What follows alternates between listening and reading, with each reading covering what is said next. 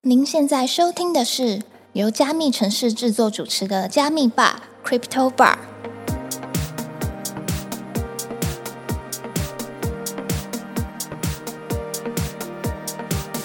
嗨，我是今天的 bartender Ronnie。本节目是由专注 NFT GameFi 赛道区块链媒体加密城市制作，在加密城市的官网上每天会更新六到八则币圈新闻，欢迎点击资讯栏的链接，follow 加密城市的官网与社群平台。今天要来跟我们一起秀的来宾，可能在各大区块链新闻中都有看过他，拥有四年以上的区块链产业经验，并且任职过国内外区块链相关产业，同时也是交大科技管理暨区块链研究中心的商业顾问，现在则是区块链顾问公司的创办人，量化交易平台的顾问。让我们一起欢迎丁丁。 Hello，大家好，我是丁丁。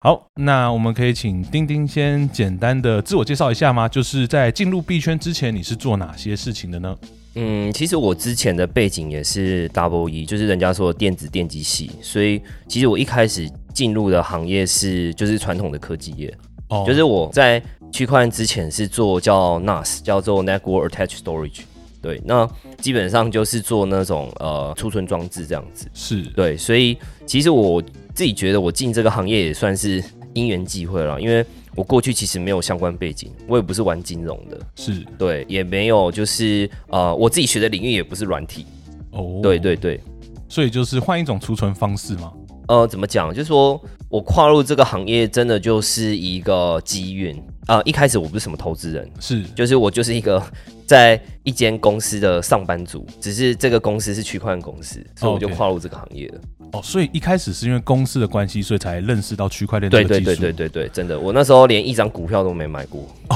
完全的投资小白。超级小白，对，那为什么就是可能区块链是你的工作，但是会延伸到后面这么多的经历呢？嗯，其实这个我觉得很有趣，因为走到今天，所有经历的事都不是我可预期的。是我那时候想法就是，好，我在一个全新的行业上班，那我就好好把事情做好。是，但我会发现这一行的水很深， 但是我的意思指的是，就是你要花很多时间去研究很多面向，就是是比如说。以前如果是硬体，我觉得真的蛮单纯的。一般来说，我们硬体的 spec 里面，可能就那几个品相、产品规格，你就把那些东西 K 手就好了。但你会发现，区块链行业真的是日新月异。不要说日新啊，可能是呃半小时就更新了，可能是哎、有一个新闻来了， 哎、整个市场就变了，然后就要召开紧急会议，说要怎么办怎么办。它的专业领域涉及的范围真的是太广了，你可能要懂一点呃城市的东西，然后又要懂金融，然后又要懂社群，要懂行销，然后现在可能对不对？有 NFT 之后，你要懂一点艺术品市场，就是我又发现，天啊，这个行业就是什么东西都要碰。真的是非常丰富的行业。嗯那我想要问一下说在进入币圈之后，丁丁，你这么长的一个时间来说的话，有哪些让你特别印象深刻的经历？嗯，我觉得应该可以讲我在大陆发展那段时间。是对，因为其实我虽然是说人在台湾，但是我们做有很多产品基本上都是对海外的用户。是，然后有一段时间我也是在大陆发展，我可以问一个问题，就是大概是认识区块链多久之后转移到大陆那边去发展应？该两年多吧，两是年多之后，对。然后那个时候其实就是当时我们那时候是做主要是做 SDK 的，对，嗯那其实就是说，就是给一些 developer，可能是说他们公司内部他们没有区块链工程师，是而即便培养也没有那么资深。那其实软体我觉得都是这样啦，就是说现在很少工程师是从零到一去写 code，这种已经不常见了，是大部分都是直接用人家 SDK 然后去改这样子。那其实区块链发展也是很快，所以也不太可能说所有东西都要自己 build，这基本上蛮没效率的。所以这种需求应该是存在的。然后我们那时候也是去大陆去了解说那整个大陆市场发展环境。那我就觉得很有趣，就是他们每一个领域都做非常非常深。像在台湾的话，你很少听到，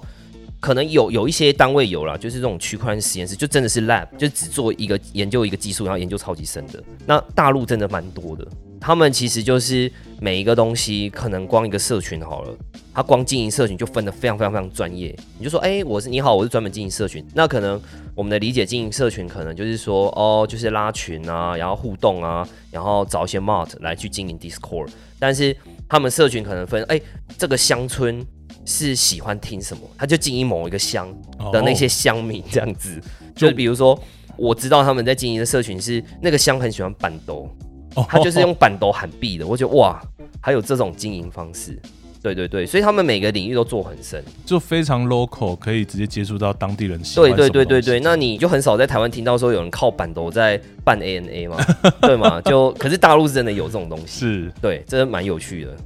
哎、可是大陆这么大的状况下，他是要去哦办办斗，只是其中一种的呃社群经营的方式，也就是会有不同嗯地区有不同的方式。这样对，就是他们很知道怎么在地化。了解。对对对，那我想问一下说当初会想要切进中国市场的主要原因，是因为呃觉得那边有更大的机会嘛？呃，刚好是我们做的那个 Poker d o 就是这个公链基本上在大陆那边的资源跟呃开发人员其实比较多。是因为他们是用 Rust 做开发的，那是那时候其实是他们公链本身的 foundation 就培养蛮多的开发者。那他们其实，哎、早期他们培训出来的开发者，后来都有做很多的题目。嗯哼，对，那基本上包含在成都那边，他们就深耕的蛮深的。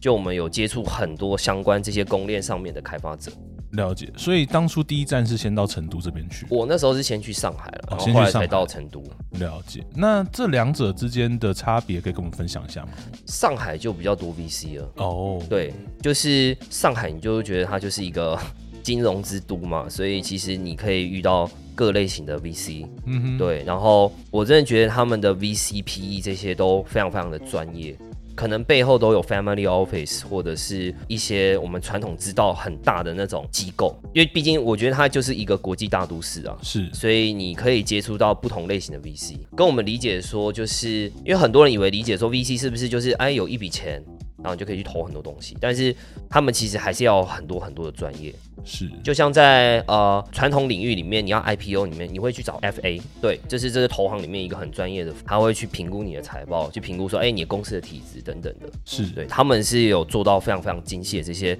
评估的流程，他们本身还是有一些自己的专业在这样。对，而且都超专业，哇，基本上就是很多他们在大陆讲的海归派嘛，是很多都是常春藤名校啊，然后就随便一个人都两三个博士这样子。哦，对对，然后就是他都是这种 background， 都是金色履历耶。对对对对对，他们随便一个都可以抵好几个人的感觉。那在上海的时候，就是有遇到那么多 VC，那当时的时候有洽谈出什么合作吗？还是说有其他的一些后续的？呃，那个时候基本上就是已经有 VC 投我们了。是，对，其实我那个时候去主要是做 maintenance，就是维系啊，就是说他们还是想了解说，哎、团队大概发展的状况，所以我们就是也花蛮多时间去解释我们现在做的进度这样子。了解。嗯那后面怎么会转移到成都去呢？哦，成都主要是开发者很哦多，其实我后来发现，哎、很有趣，就是那时候我也算第一次去成都。然后，其实成都真的很像一个魔都，你知道吗？它的高楼大厦都盖的， 就是盖的比上海要高，是就很有趣。因为我脑袋只有想象麻辣火锅，我就没想到其他东西。哦，对，后来发现啊，成都不是只有麻辣火锅而已，还有很多很厉害的开发者。了解。其实有蛮多区块链开发者是从矿工移过来的。哦，对，就是后来矿工可能利润没有像以前这么好的时候，哎、一堆真的都变开发者，就是不同供链上的开发者。从矿工开始入门，然后进对而去研究整个区块链产业可以到底怎么玩。对对。对对对那这样子来讲的话，因为我刚刚听到魔都，我觉得，哎、我印象中只有听过人家讲上海是魔都。对对对，我自己觉得成都也是魔都。嗯，了解。那在成都这边的话，跟那么多开发者一起相处，那在当时的状况下来说的话，丁丁觉得这样的开发风气是非常盛行的嘛？嗯，很盛行。其实我觉得大陆的开发者能力都蛮强的，是，然后其实他们讨论其实也是非常非常热络。了他们解自己其实大陆有很多网站，就是专门在讨论这些城市的东西。嗯我觉得其实风气是不错，所以我在想，哎、有些公链会在大陆投资，原因也是因为这个点。了解。可是我们都知道，就是中国市场，它其实在近几年来说，就是整个官方它对于区块链产业都会有一些打压的行为。嗯那这件事情，丁丁，你作为一个就是看这整件事情经过的人，你有什么一些想法可以跟我们分享吗？我觉得身临其境啊， 对我就是因为大陆那一次的呃管制，大概是在去年的五月底到六月初，是，我那时候基本上就是从天堂掉到地狱吧，因哦为、那个时候我就觉得说，哎、我们如果是否开发者去经营，不管是经营开发者社群，或是推广 SDK 这件事，我觉得在大陆推广应该没有什么太大问题，但连我们都受到很严重的影响。就连你们这么技术派背景的也都都受不到行影响。。对对，就是用户就被强制清退嘛，就是哦人家是莫名其妙被清退，然后想说发生什么事。对，然后当时大家这种觉得 rug 啊或 fad 的这种风气很重嘛，所以大家会担心很多。其实我们也花了很多精力去协调沟通这件事情，就是希望说，哎，不管政策是怎么样，其实我觉得大家都还可以继续的能够在这个领域里面，或者是看有没有办法做一些比较好的处理。所以真的都是很突然。我觉得就是这个发生大概在一周内嘛。其实不只是我们这种做 SDK 的，做交易所啊、钱包、矿场，然后媒体全部都受影响，我觉得是史无前例的影响，很大，哦影响很大。它是一个政令下来，然后就大家全部都受到很多影响公司都不见了，强制裁员，有些人就再也不接触这个行业，其实都有。就地解散这样的消息，嗯这样。嗯，对，没错。那这样子是不是对于就是你刚刚前面讲到成都，它其实有非常多开发者风气这件事情，就直接整个被冲散掉、哦呃，就是我觉得应该说他们技术能量是都有，是但是有一些人可能就是先做其他领域的，哦对，因为其实我后来知道，其实成都那边有很多那种很有名的外包厂商，哦，比如说一些国家的一些系统建设或什么，有一些他们是有接到那种 case 的。了解对对对对，所以他们自己其实是可以做其他东西的，是，所以他们不一定要往区块链这边发展，不一定。嗯对啊，他们可以做的事情太多了。了解。那后来就是受到呃中国这边政策影响之后，钉钉你这边就回台湾了。对我后来就回来了，那因为你刚刚前面讲说这是去年五六月的时候，去年五六月。对，对，那你回来到台湾，就是到目前为止，你觉得台湾这一两年的变化有什么可以跟我们分享的吗？去年一整年，我觉得是台湾的区块链的产业发展变化是最剧烈的一年。是因为我真的觉得是 NFT 这件事，我觉得太特别了。就是我们这些老韭菜就在这行四五年，其实对 NFT 不陌生啊，因为很早就有这个东西了。可是那时候就只觉得它就是一个应用嘛，一个标准协定，所以说它可以产生另外一种产业或另外一个面貌，你是完全无法想象的。是，但我觉得这一次 NFT，我觉得台湾人玩的蛮透的，就各行各业的人都进来。以前其实你不会听到这么多行业的人在聊区块链，搞旅游的啦，做料理的啦，然后或者是艺术家、歌手一直在讲区块链，以前不会有这种事。嗯，以前就是一群 geek，或者一群就是喜欢钻研这些很特别的东西的人，然后聚在一起聊天。每次的 meet 就是那一群人，但我觉得那个基数就是从 NFT 之后整个扩大很多。 NFT 整个出圈，让更多人注意到区块链这个产业。对，我觉得真的，他真的是第一个这个题目真正让整个区块议题出圈的。了解。嗯嗯，哎、那我这边想要回过头来说，就是我们当初呃为什么会在这么早的时候就进入到区块链产业？因为虽然说在今年的时候，台湾这边有很剧烈的 NFT，让更多人去认识到区块链产业，但是我前面有讲到说，钉钉大概是在四五年前的时候就进到这个产业了。嗯，那当时除了公司啊、呃因为有点像是公司强迫你去认识区块链之外，你为什么会自己决定要这么早投入到这个产业呢？哦，我记得最早四五年前有在提的是《商业周刊》，是就是很早他以前就有讲，因为说我自己就可能个性吧，就是我是喜欢碰新东西啊。哦，对，然后那个时候哦，我是台中人，那时候我在台中的电线杆就看到有主矿机的生意， 真的超有趣的，就是上面是卖房子的那个广告看板，然后下面就是主矿机。那时候我就觉得好特别哦。嗯，然后在我进区块链产业之前，其实我就有收过一些履历，在五年前的那时候，履历真的是很多矿工在找员工，哦，很特别，他是矿工找员工当业务员，就是帮忙卖矿机。哦，我是。对对对对，这个我觉得蛮有趣的。然就后可，能他投报多少这样子。然后那时候我就觉得很 tricky 啊，就是一般我就理解这种投报率，就是你要么什么理专保险，对不对？台中就一堆人做保险嘛，所以那时候我想说，嗯，这种设备为什么会有年化这种东西？我想说这东西到底是怎么来的？它就只是一个机器，怎么对还可对以对回对，回就纯粹一个机器，然后一堆显卡插来插去。那这个为什么会有年化？这个数字是什么？是对，它到底给你什么东西？所以那时候我是因为这个点我进去去了解的，了解。嗯。有没有听起来很像诈骗？ 对啊，对啊，所以我觉得那时候基本上整个弥漫氛围，大家是对区块链印象非常非常非常差，是超差的。因为大家都觉得是诈骗。对啊，，嗯没错。理解。那你怎么去就是呃说服自己说、呃这个东西它其实跟大家误会的诈骗其实是有一个很大的落差的？嗯，我不太会说服自己，但是我会觉得说，就是要把东西分清楚。我是觉得一般人对一件事情的误解原因是没有把事情分清楚。嗯哼，对，有一些东西可能是 Ponzi 或者是诈骗，嗯，但有些东西不是。是比如说，你不会讲密码学是诈骗，这跟诈骗一点关系都没有嘛？是对啊，就是区块链它其实就有涵盖蛮多技术的嘛。嗯，分散式储存，你不会说它是诈骗，它就是一个技术，就很单纯。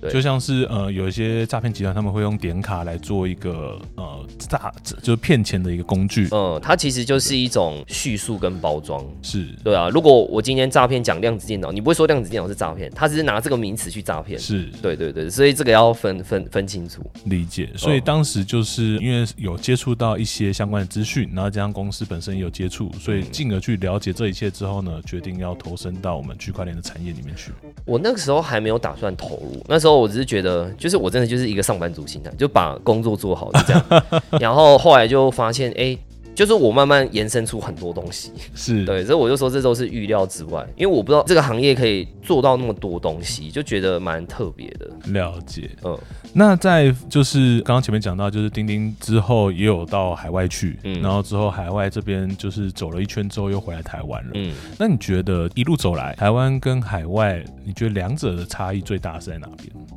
哦，我觉得是民族性，怎么哎、说呢？这这还蛮特别，就是说，我觉得相对来说，就是台湾他们在接触新事物的时候，其实一开始还是观望为主，嗯从知道到做决定，然后再到执行这件事，其实台湾通常都会在缓一阵子，就比如说会看你这件事可能会看一下下，然后不太晓得说要怎么去试。但是我觉得海外那些人，他们是都是先去试的，边试边调整。哼，台湾会比较保守一点，嗯，会想要先看别人怎么做，之后他再跟上。我觉得大部分都这样子。但海外的话，可能都是啊，先做了再说。对啊，就胆事向前，胆为先。这个行业没有标准答案的时候，那你就先去试嘛。对啊，我觉得这很有趣，因为我之前有听过曾伯恩他有说过一件事情，就是台湾的教育大部分都是没有讲的，就是不可以；嗯，但是海外的教育是没有讲的，就是可以。对，我觉得这也可能是有一部分导致我们现阶段的民族性会比较偏保守的一个嗯，面向。对啊。那除了这样子之外，呃，丁丁还有发现到有其他不一样的地方吗？其实还有就是有一些 focus 的技术吧 OK 就是说。像是其实最近大家比较有在讨论 zk roll up，就是有一些零知识证明的技术。那台湾目前我知道就一间公司有在做啦，哦，其他其实很少在做 zk application。是但我觉得这个其实是一个很多东西可以讨论的题目。对，那像这个基本上台湾是完全没有人在做。我觉得台湾人蛮聪明的嗯，就是能力也很好。对，但是我觉得就是可能要多做一些尝试吧。就是台湾做出来的成品，我相信是不差啦。对，但是我觉得说可能。一开始没有一个引路人，没有人给你一个大方向，说，哎、这个大概可以朝哪个面向去做或去尝试。了解。嗯力 K 这个技术可以跟我们说一下，它主要是在做什么呢？基本上它就是一个验证技术，是对，验证技术它的白话文啦，如果 就是在座听的是很小白，就是简单讲，就是说我不需要去提供我的个人资讯，但是我可以去验证说是你个人操作的。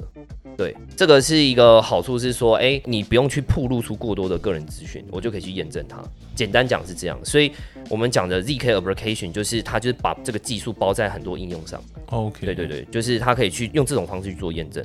这个赛道目前国外很多人都在做了，嗯，很多。那目前台湾好像听起来就只有一组在做而已。哎、对我目前听到就一家， 对，是而且是，对啊，那间公司也蛮厉害，就是传统银行的老板出来做的。嗯嗯嗯嗯嗯，理解。刚刚前面讲到，就是台湾一来是民族性的部分比较保守，那二来的话，可能它对于一些新的技术的敏锐度可能没有那么高。那你觉得台湾这边的话，有哪些是国外没有的优势呢？其实我觉得台湾还是有敏锐度高的啦，对哦，这、好只是是说，我觉得只是整体的氛围，我觉得还是很保守。是那你说台湾的优势，对不对？是，其实我觉得台湾的优势就是薪资很 低，我认真说是真的。 OK，就是 CP 值太高了，台湾的奴性太强了。当然，我们说这是很贬义嘛，但某方面这个是吸引一些大公司来找台湾，因为你知道这个跟我在看黑 hunter 的市场很有关联，就是很多黑 hunter 都在台湾找阿迪啊，哦，就发现 我不用付那么高的薪水，但我可以找到 CP 值很高的工程师。一样是工程师，美国可能一个月要好几千美金，台湾可能一对千啊美金就打死。可是台湾人又很喜欢，因为你也可以远端，然后你可能又可以领比台湾薪资再稍微高一些的，怎么算都是划算。理解，对对，对所以台湾你就觉得，虽然台湾岛上看起来很多人，可是很多都已经投身在海外公司了。对，了解。嗯，就是对于海外的条件来说的话，台湾人这边的接受度是比较高的。嗯嗯嗯，了解。那我们这边要说到，就是因为刚刚丁丁是站在一个资方的角度来哦说哦哦台湾的好处嘛。嗯那我们也都知道，就是丁丁这边有在开了一个区块链顾问公司。嗯那我想问一下，是什么样的契机让你去开立这样的公司呢？哦、像我现在有一块服务是做法务会计的服务。是，对，其实刚开始提到这件事，大家也打很多问号，因为我既不是律师，也不是会计师，但是是很多人问我相关的问题。是，我自己应该是说比较常站在甲方的角色，就是比如说待过交易所、待过区块链公司，然后其实都会碰到相关的问题，所以我们大致上会知道说，诶，在这种行业里面，可能法务会计的话，会有哪一些问题是我们这个行业一定会碰到的。是，对，那当然一开始他们问我就只是说就是经验谈而已，就大概知道说，哎、我们之前大致上怎么处理的。但是我就觉得这件事情其实是一个蛮大的需求，因为其实我觉得一开始在很多刚开始变成一个圈公司的时候，其实它不是一间公司。就是三五个好友，大家想个题目就干了。但是中后期其实衍生非常非常多的问题，是，我讲一个最基本，就是劳资纠纷，超多人就比如说做 NFT 的案子做一做，然后就发现，哎、就是有些人是同工不同酬，或者是说没有任何资本合有。我跟你讲，这很有趣，就是很多行业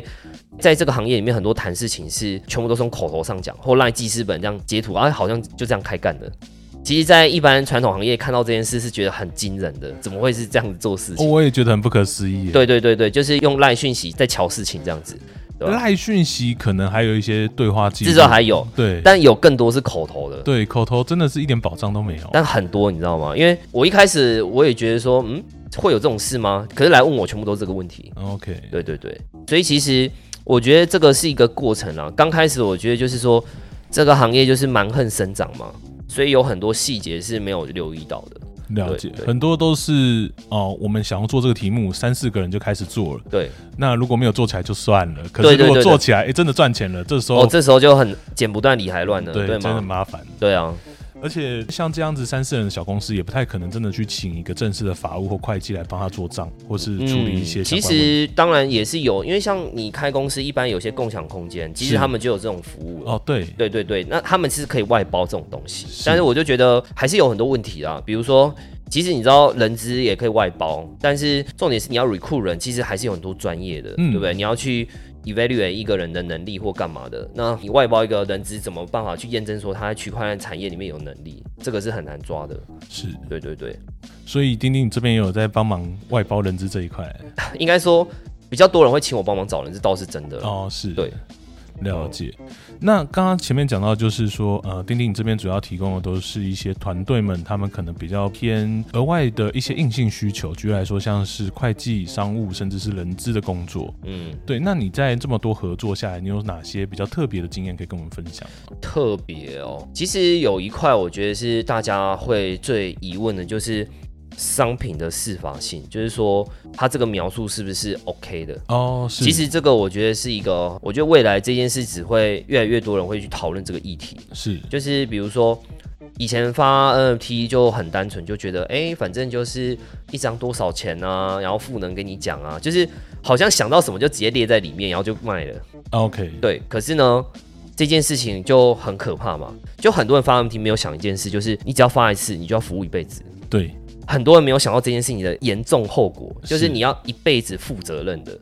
因为不像一个商品，比如说你卖吃的，吃完就结束了，对不对？嗯，当然，你吃完拉肚子，你也是要负责的。对，可是食物中毒，对啊，对啊，但是这种商品它不是用完就结束了，它是你持有这个，你希望它持有，那请问一下，希望它持有几年？一年、两年，基本上你就希望持有到它死为止嘛？那你要服务它一辈子嘛？嗯，可是很多项目方真的没有想到这件事情，就要额外付出的心力、心血是多多的，然后甚至有很多是 celebrity 的那种名人去发或背书，就是很多人就是认这个人去，所以买这个 MT。那不好意思，就人家就是认你了，然后我要持有它，所以我我我就一辈子等你的赋能，到三餐问你，哎、赋能呢？赋能呢？赋能呢？对，那当然，这个其实就是我们在碰到的时候，我们会跟他们讲，就是要做区块链的题目，其实不是想象中这么简单的，就是有这个问题。对理对对解。对，所以呃，目前处理下来的话，可能像这样子法务的问题是会比较多的。目前就要看啦，就是说大部分就是会先来私讯我去询问，但是我觉得这个东西，如果他已经发了，说实在，你说我们要怎么去协助他，协助是有限的。对，如果他在发之前这一块，我们是有办法去处理。对，但发之后就来不及了。 发之前都还有救，对我，我认真说，发之前都还有救，发之后可能就就多少就是这多些少纠纷啊。那你说这些东西纠纷要怎么去处理？我我认真说很难啦。对因为当初承诺消费者的对，承诺消费者，对啊，嗯。理解。那呃，丁丁怎么看？就是这些台湾项目他们在发 NFT，目前造成这样的乱象，你觉得它对于整个产业来说，长期来说会有什么样的影响？其实我觉得这个行业彼此之间的资讯都是不对等的，是不管是对专业的资讯的不对等，或者第一手消息的资讯不对等。那这件事情其实造成了一个很大的影响，就是每个人都有认知偏误，就觉得诶，这个人觉得是这样，那个人觉得是那样。但总结来说，资讯就是混乱的，嗯哼，那就会变成它会让人家会有隔阂感，就是更不敢碰。哦，对，就是有点像你感情被骗了一次两次之后，你就有恋爱恐惧症了，你就被发了一次两次之后，你就说哦，我再也不想碰 NFT 了。蛮多人给我的反馈是这样，因为到现在就是认真说，其实 NFT 跌是因为整个市场的影响嘛。是你现在没有看到一个 NFT 是涨的，全部都是跌的，是，不管是海外还是台湾的。最多就是卡在那边不动。对啊，这就很厉害了，能够卡着就算蛮强的。是，对啊。那呃，我们现在回过头来讲，就是像这样子的状况来说的话，你会怎么建议对 NFT 有兴趣的人，他们后续在关注 NFT 这一块呢？我觉得就要去想说，那这件事情，那 NFT 到底，因为这个东西它其实应该是在 embed 在其他的领域上，就意思是说，你可以说它是一个行销手段，或者是一种服务都好，它本质上到底 NFT 本身它可以在这个行业里面发挥怎么样的效果？我随便举个例子啊，就比如说像是很多人提的 Martech。就是行销科技这种技术，就是说，诶 n f t 这种东西是不是我可以做一些呃消费者的一些记录？因为其实基本上你你你有那个 address，是不是就可以查查到这个人有买什么 NFT 或什么之类的？那这种东西是不是也可以当做一种消费记录？然后，诶，你如果有操作某些动作之后，我可以 airdrop 什么东西给你之类的。就是我觉得它可以去做其他的延伸了。就是我觉得大家看这个东西，就是从以前大家对 NFT 的认知，就是说啊，这个东西一定可以赚很多钱或什么之类，它其实就是单纯有一个服务，或是它可以变化出一些不同的行销方式。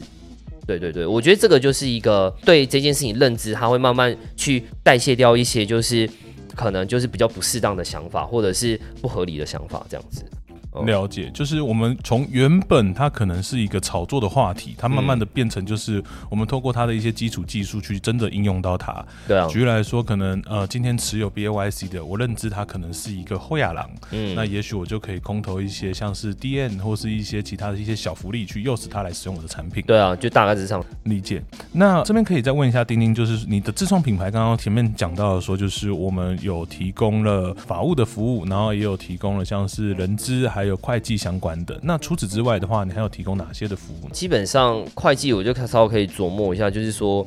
主要就是在公司设立上，就是因为区块链的产业其实你要去登登记那业务类别，其实不是这么好登记。是那我们会去更细化去了解，说你公司本身主要原本在做的业务，那你要延伸之后，就是基本上就是希望它可以合法合规啦，在它的区域去，不管是推广或者是去呃运营来说，基本上都要符合他们在地的法规，去协助他们去设立这样子。理解嗯嗯嗯，哦，设立公司也是一件非常非常麻烦的事情。其实很麻烦了。对，那就我的合伙人，其实他非常非常专业，因为他已经有服务过区块链公司，哦然后他本身也服务过很多类型的新创。就新创本来就蛮特别的嘛，业务也很特别，公司运营方式也很特别，那他都知道怎么处理这样子，这就交给专业的人。嗯嗯嗯，了解，那就是我们都知道钉钉，那你对整个区块链产业都有非常非常深刻的认识。如果说今天作为一个可能他是对区块链有兴趣的小白，你会建议他用什么样的角度，或是用什么样的方式来进入到这个产业？嗯，我我觉得其实有一个技能很重要，就是你要去训练怎么去解读讯息。嗯我觉得这个是，我觉得各行各业都很重要，但是我觉得这一行是最重要的。就一个资讯进来的时候，你到底要怎么去判断它？对，因为很多人可能说，哎、别人说什么，可能就会有些预设立场或干嘛的。我自己在解读讯息的习惯就是，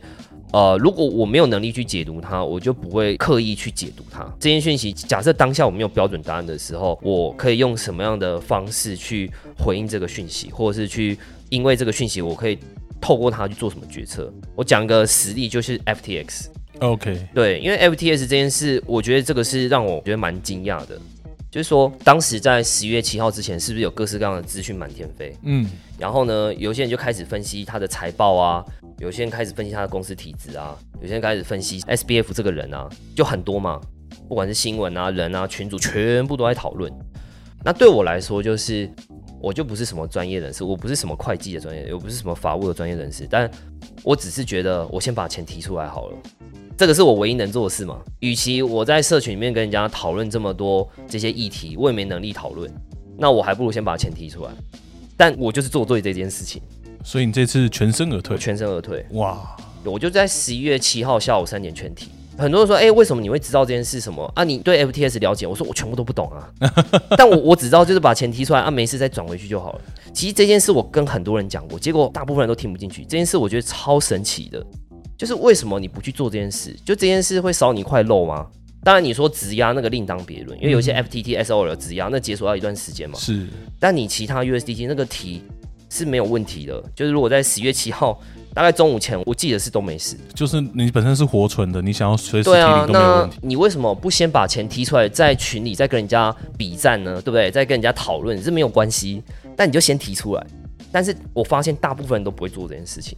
那事实结果也是，所以有十几万人的用户全部钱都在里面嘛。对，所以我觉得这个就是对于信息解读的时候，是你要有一个很清楚认知，是你没有能力解读它，但是你要在你能力范围内去做相对应的决策。就不管什么事，其实应该都是要这样子。我觉得这边丁丁有分享到一个很棒的观念、嗯欸，就是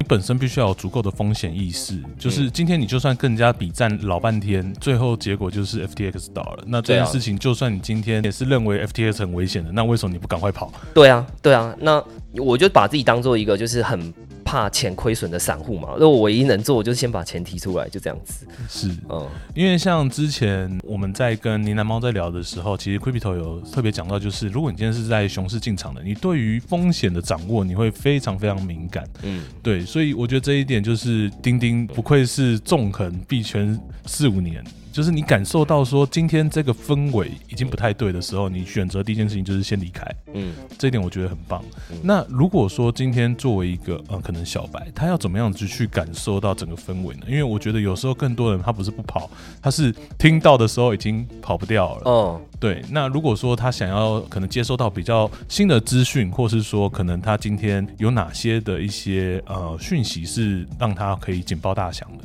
我觉得一开始其实要对自己的生活步调很了解。其实这件事很，对，很少人会这样在讲事情，就是说生活步调意思，假设你是一个很忙的上班族，比如说早九晚六，但是常常要加班，是那这种人在投资跟操作的时候，讲白了，你上班就已经花很多时间，你根本没有那么多时间去研究其他东西。那这时候你碰的商品就不能太复杂。是这种人，我就会强烈建议你不要碰 staking，哦，因为你你可能即便知道资讯，不好意思，你还在跟老板开会、对啊，你你要 unstake，不好意思，你就要开会开到一半说，哎、老板，不好意思，我可不可以 unstake 一下？ 他不会理你嘛。你如果你今天是工作很常加班的人，就不要玩那一套，不要玩 POS 节点，不要去玩 stake，不要去玩任何那种就是要锁仓的。你就玩最简单的，就是那种可能我认真说，这种人连现货都不要碰，你知道为什么吗？因为最近的那种熊市或者是一些总体经济的消息，比如说升息一讲，是不是现货就马上跌好几趴？是就是这个上班族都逃不掉。所以我个人说，上班族反而其实要做的，我认真说是适合做。但我个个人建议啦，就是或是我自己的想法是，其实反而是做比较短时间的。你就是今天，比如说你六日整天在家里，你操作的进出就是就六日就结束了，就你要上班那时间就完全不要有任何操作。理解，对，就是对自己的生活习惯要很清楚的认知，就是你就是没有能力，因为你不好意思，就是你任何资讯你就是会比人家晚，那你这些东西就不要碰。了解，就是不要让自己处在一个就是你没办法扛住的状况下，然后你还放任资产在那边做一个生长。对，因为我觉得很多人对自己的操作太乐观了，哦，就是你就要假设你就是没有时间处理这件事，那你要怎么办？其实大部分我也知道很多 FTS 没逃掉是这个原因，听说有些人还搭飞机，对，没网路，不好意思，没网路你就没办法提款，下飞机的时候发现，哎、怎么钱已经出来了？ 对，下飞机就归零了，对吧、啊？这个就是很残酷的问题啊，是你就是没时间管资产，嗯，理解，这的确是一个非常现实的问题，而且再加上币圈它的整体变化又是这么快，嗯因为从 FTX 的消息爆出来，然后到它实际上不能提领倒闭，也就短短一周的时间而对，已。很快，那这么快的时间，其实也不是说你想逃就有办法逃掉的，因对为可能刚刚我觉得前面丁丁有讲到一点非常棒，就是呃每个人生活习性都不太一样的，嗯因为你把 FTX 当银行的状况下，你可能也会疏于它的消息。那你在不特别去看它的时候，可能你礼拜一的时候看了一哎种大家都在吵，然后你到礼拜五的时候就哎、诶怎么钱已经提不出来？，对，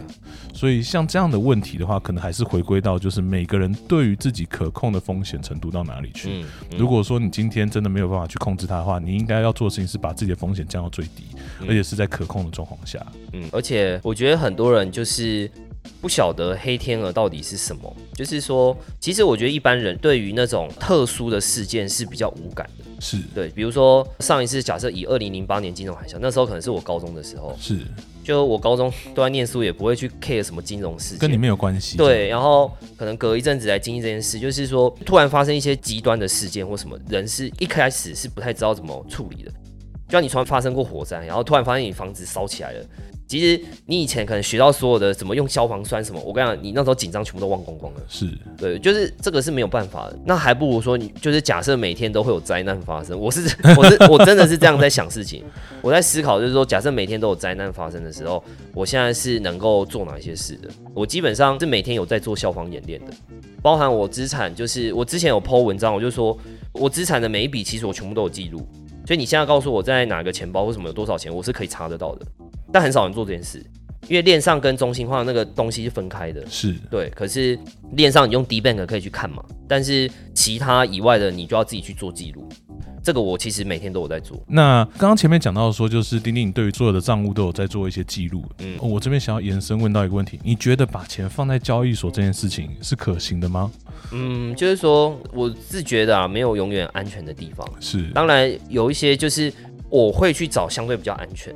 比如说呃，有一些我们基本上有一些交易所是你打的是信托账户，就基本上钱是不能乱动的。相对来说，我这个东西我就觉得比其他交易所来的安全。是对，那这个我就会去比较，就是说你也不可能说完全都不用交易所，对吗？就是有一些东西还是需要靠它的服务，是，对。但是就部位，我可能就不会全部都丢在那边，对我就会平均分散在其他地方。了解，所以其实交易所这件事情的话，不是说直接打翻所有的交易所，就是可能我们还是要看一下交易所这个本身，它对于客户的资产他们是怎么去做安排的。嗯，如果有信托的话，也许会比较有一些保障。这样对我只能说就是没有绝对，只有相对，你就是只能找相对安全。好，那最后想要问一下，就是呃，刚刚听了那么多钉钉的分享，那如果说后续可能像在法务啊，还有像是在会计这边有一些问题想要请教钉钉的话，那我们可以去哪里找到你呢？呃，就是我现在自己有一个粉砖叫丁赛 D I N S I G H T，其实这边的话就是。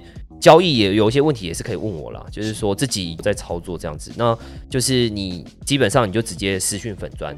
对，然后我们就有相相对应专业人士这边会协助帮忙处理， FB 粉砖吗？对，Facebook 粉砖，Instagram 也有，其实蛮多的，就是 Line、Telegram，然后呃脸书粉砖，对，都都有，就是都可以联系这样子，所以就是只要找到你平常在使用的呃各种社群账号，然后找到你就直接不直接密粉砖就可以找到你。对对，其实密粉砖会比较快，因为就统一有一个后台，然后就哦批次会去处理这样子。了解。那刚刚前面讲到，就是可能呃我们在会计，然后在法务，在呃人资的部分都可以找你之外，其他的一些像区块链相关的哪些服务也可以找你？基本上就是这边，比如说有技术外包这一块也可以，嗯就是说假设有，因为现在其实碰到蛮多是那种传统产业，然后他们想做一些区块的题目，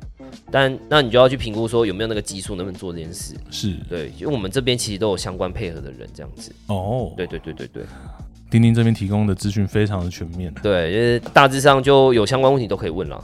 嗯 OK，好，那今天的节目就到这边。如果你喜欢今天的节目，记得追踪分享给你的朋友，并且在 Apple Podcasts 跟 Spotify 给我们五星好评。若对今天谈到的话题有什么想法，都欢迎到评论区留言哦。有关钉钉的相关资讯也会放到资讯栏，欢迎钉钉来加密吧，跟我们一起 chill。希望下次还有机会邀请你来，我们下周见，拜拜。拜拜。